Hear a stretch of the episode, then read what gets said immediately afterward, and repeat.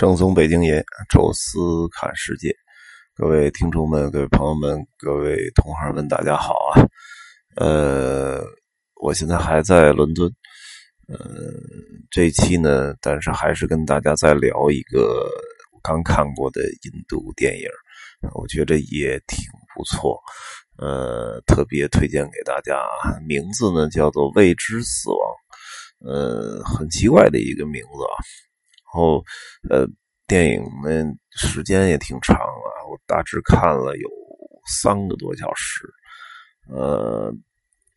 而且这部电影很混搭啊，有这个爱情部分，呃，有还有很长的这种歌舞部分，啊，然后同时呢还有这个动作片、复仇片的这这种情节，所以整个是三种风格混搭在一起。而且还让你感觉并不是那么的违和啊，看起来很舒服啊，节奏控制啊，故事的完成度都很不错啊，所以整个这个三个多小时的电影啊，中间呃还真是没休息啊，一口气儿一气呵成就看完了，用这个标准的影评的话叫全程无尿点。呃，就是确实也不错。这部电影呢，在这个呃豆瓣的评分上是好像我记得是八点零啊，比那个《我的个神》呢要稍微低一些啊。但是呢，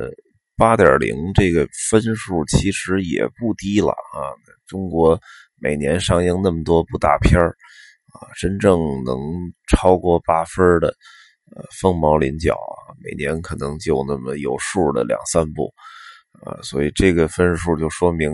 这也是一部呃高质量的电影啊。呃，这部片呢，呃，其实啊是一部翻拍片啊。这部片实际上来源于，好像是在这部片拍摄的几年前啊，有一部同名电影。啊，那么完全一样的情节，呃，只不过是一个不是特别有名气的演员演的，但是整个电影完成度也很好。我看了一下对那部电影的评价的分数也很高，呃，然后应该是阿米尔汗看到了本子啊，然后又把它重新拍了一遍，啊，他自己作为男主人公，啊，然后而且然后觉得很有意思，就是他依然挑选了。呃，在那部电影当中，啊，演女主角的这个女演员叫阿信，啊，让她继续演这个原来那个角色啊，就是女主女主人公，啊，所以我觉得这个选择其实也是非常好的啊，因为这个印度的女演员阿信啊，之前我没看过她的电影啊，但是这个这个这部片子里边所展现那个角色。呃，是我目前看到的所有印度电影里，就是首先是长得最漂亮的印度女演员啊，这种又有又有点国际化啊，然后又有点印度本地的风情，而且呢，里面演的那个角色啊，就是有很多面啊，虚荣的一面啊，善良的一面，活泼的一面啊，勇敢的一面。啊，整个展现的淋漓尽致啊，所以我觉得，呃，选她做女主角啊，也确实是挺明智。而男主人公呢，其实就是一次演技的全面的自我展示吧。其实这部片演的，我觉着阿米尔汗演的并不如，呃，我们上一集提的那个那个外星人啊，P.K. 啊，也不如他，我觉得也不如他拍的那个《摔跤吧爸爸》。啊，但是这部所以展现阿米尔汗很全面的才能啊，就比如有一部有一段爱情段落啊，演一个富贵的一个大公子富二代啊，成功人士啊，基本上就是那么回事啊。虽然这个成功人士穿这个衬衫老是一半袖啊，呃，但是可能考虑到印度本身就比较热啊，这可能也可能也是个当地的习惯啊。完了，歌舞片里。啊，不同的造型啊，各种各样的头型、服装啊，然后再唱歌跳舞啊，基本都驾驭出来了啊。然后到复仇那段，我觉得是他整个演技最好的一段啊，那种执着啊，还有那种在失意当中的表现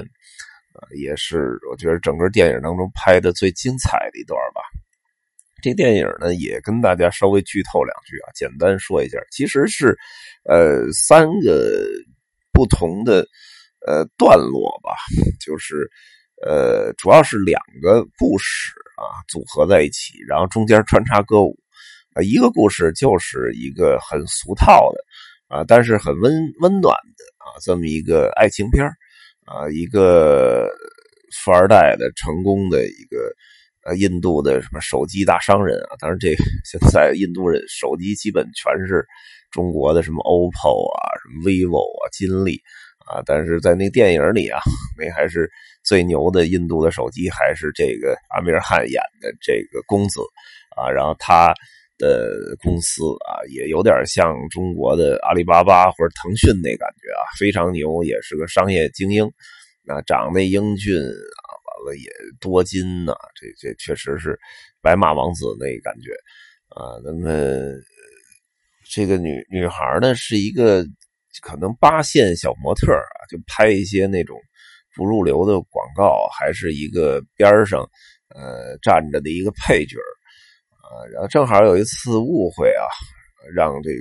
当时的广告公司经理以为啊他在跟这阿米尔汗。在交朋友啊，等于一个小模特跟一个商界大精英在交朋友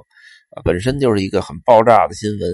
啊，然后他也就变成了那公司的摇钱树啊，接受各种小八卦周刊的采访，然后自己编了一套这个呃这个词儿啊，越说越溜